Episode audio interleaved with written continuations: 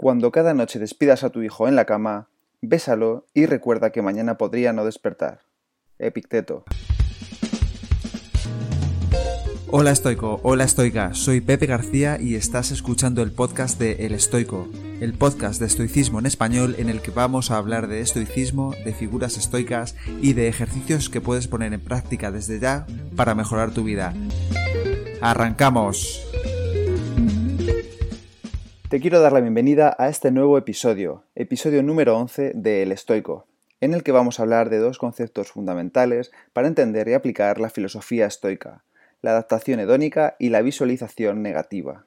Pero antes de empezar quería recordarte que recientemente he abierto un perfil en la plataforma Patreon donde todos los días subo un post y un podcast con contenido exclusivo sobre estoicismo en español, contenido que no encontrarás en ninguna otra parte en Internet.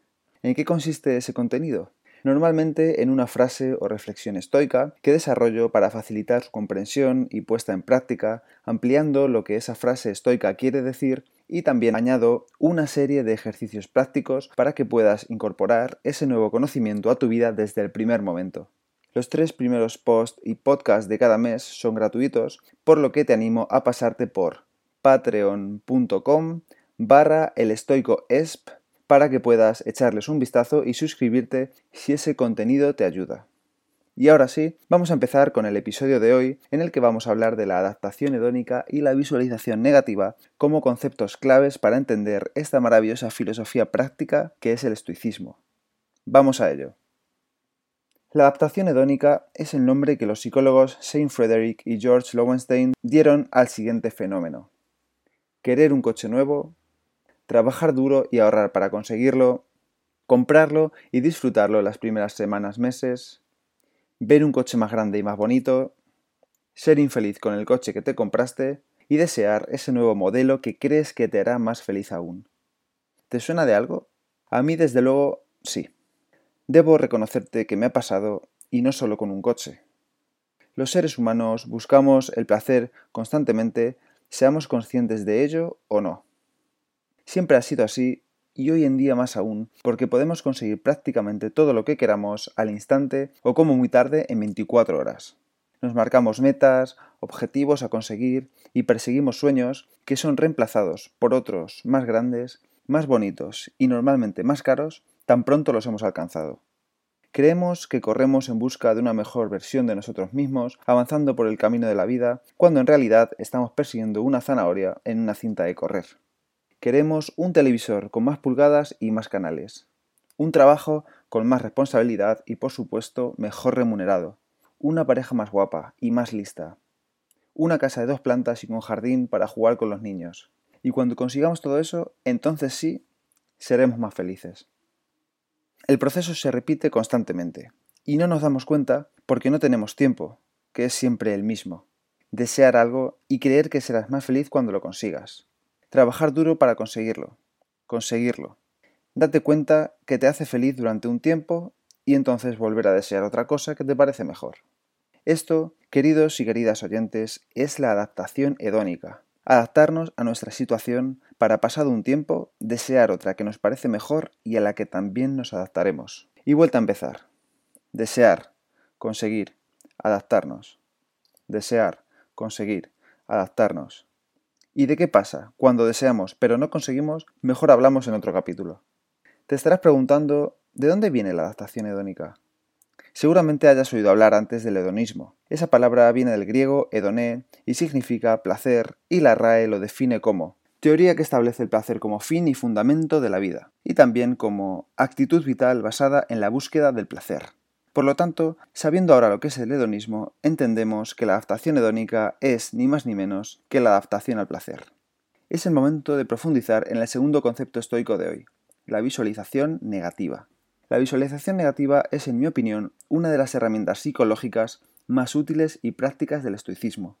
Son muchos los estudios que han demostrado científicamente el poder de las técnicas de visualización y esta en concreto es muy sencilla de poner en práctica simplemente consiste en visualizar que puede pasarte algo malo o que puedes perder algo que valoras mucho. Por ejemplo, puedes imaginar que le dicen a tu pareja que le quedan tres meses de vida, que han secuestrado a un familiar o que te han robado un bien muy preciado. ¿Para qué querrías imaginar algo así?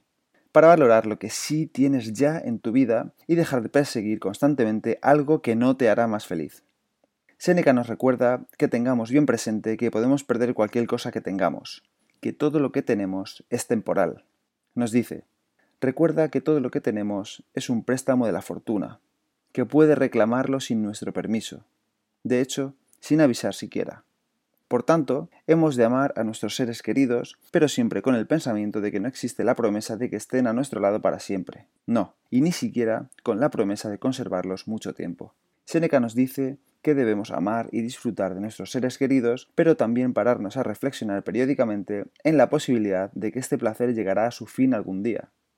Entonces, ¿por qué decimos que visualizar las cosas negativas que pueden ocurrirnos puede ser la solución a la adaptación hedónica? Porque al igual que estamos programados para perseguir el placer y evitar el dolor, estamos hechos para valorar lo que tenemos cuando lo perdemos.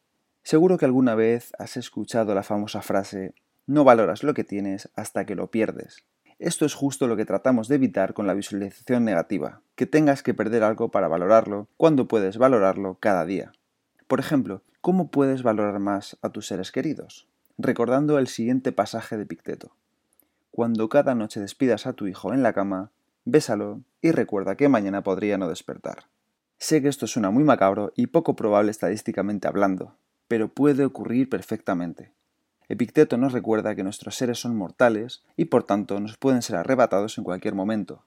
Es un pensamiento desagradable, lo sé. ¿Pero acaso no es cierto? Te recomiendo que recuerdes estas sabias palabras de Epicteto cada vez que tu pareja se despida de ti por la mañana para ir a trabajar y tú le despidas mientras miras el móvil, lees las noticias y te comes la tostada. Piensa que podría tener un accidente de camino al trabajo y no volverás a verle. Nuevamente, sé que esto es un pensamiento macabro, pero ¿te despedirías igual sabiendo que puede ser la última vez? Vamos a ver un ejemplo más para entender hasta qué punto imaginar la muerte de un ser querido puede hacernos apreciar su existencia. Imagina a dos padres con sus respectivas hijas. El primero de ellos sigue el consejo que nos acaba de dar Epicteto e imagina y reflexiona de vez en cuando sobre la muerte de su hija. Al segundo no le gusta pensar sobre ello. ¿Para qué? Es mejor asumir que su hija siempre estará ahí porque si no se pondrá triste. Creo que me equivocaría poco si te dijera que el primer padre será mucho más atento y cariñoso que el segundo. Cuando vea a su hija despertar cada mañana, le hará mucha más alegría verla y estará más agradecido porque estén juntos un día más. El segundo padre, en cambio, dará por garantizado que su hija se levante, pues es joven y fuerte, y le dará los buenos días mientras lee las noticias en el móvil. ¿Qué tipo de padre o madre prefieres ser? ¿Qué tipo de persona quieres ser? ¿La que siempre está insatisfecha porque quiere más y no lo tiene? O la que valora y da gracias por lo que tiene, porque podría tener menos. Y hasta aquí el episodio de hoy. Espero que te haya gustado y que lo pongas en práctica. Si quieres ayudarme a que el podcast del estoico crezca y pueda ayudar a más gente, te animo a suscribirte y recomendarlo en la plataforma de podcast que utilices, en redes sociales o mejor aún a tus amigos. Y si quieres mandarme alguna idea o quieres que hable de algo en especial, puedes contactarme a elestoico.com.gmail.com o en cualquiera de mis perfiles de redes sociales, arroba elestoicoesp. Nada más por hoy. Muchísimas gracias por estar ahí y hasta la próxima.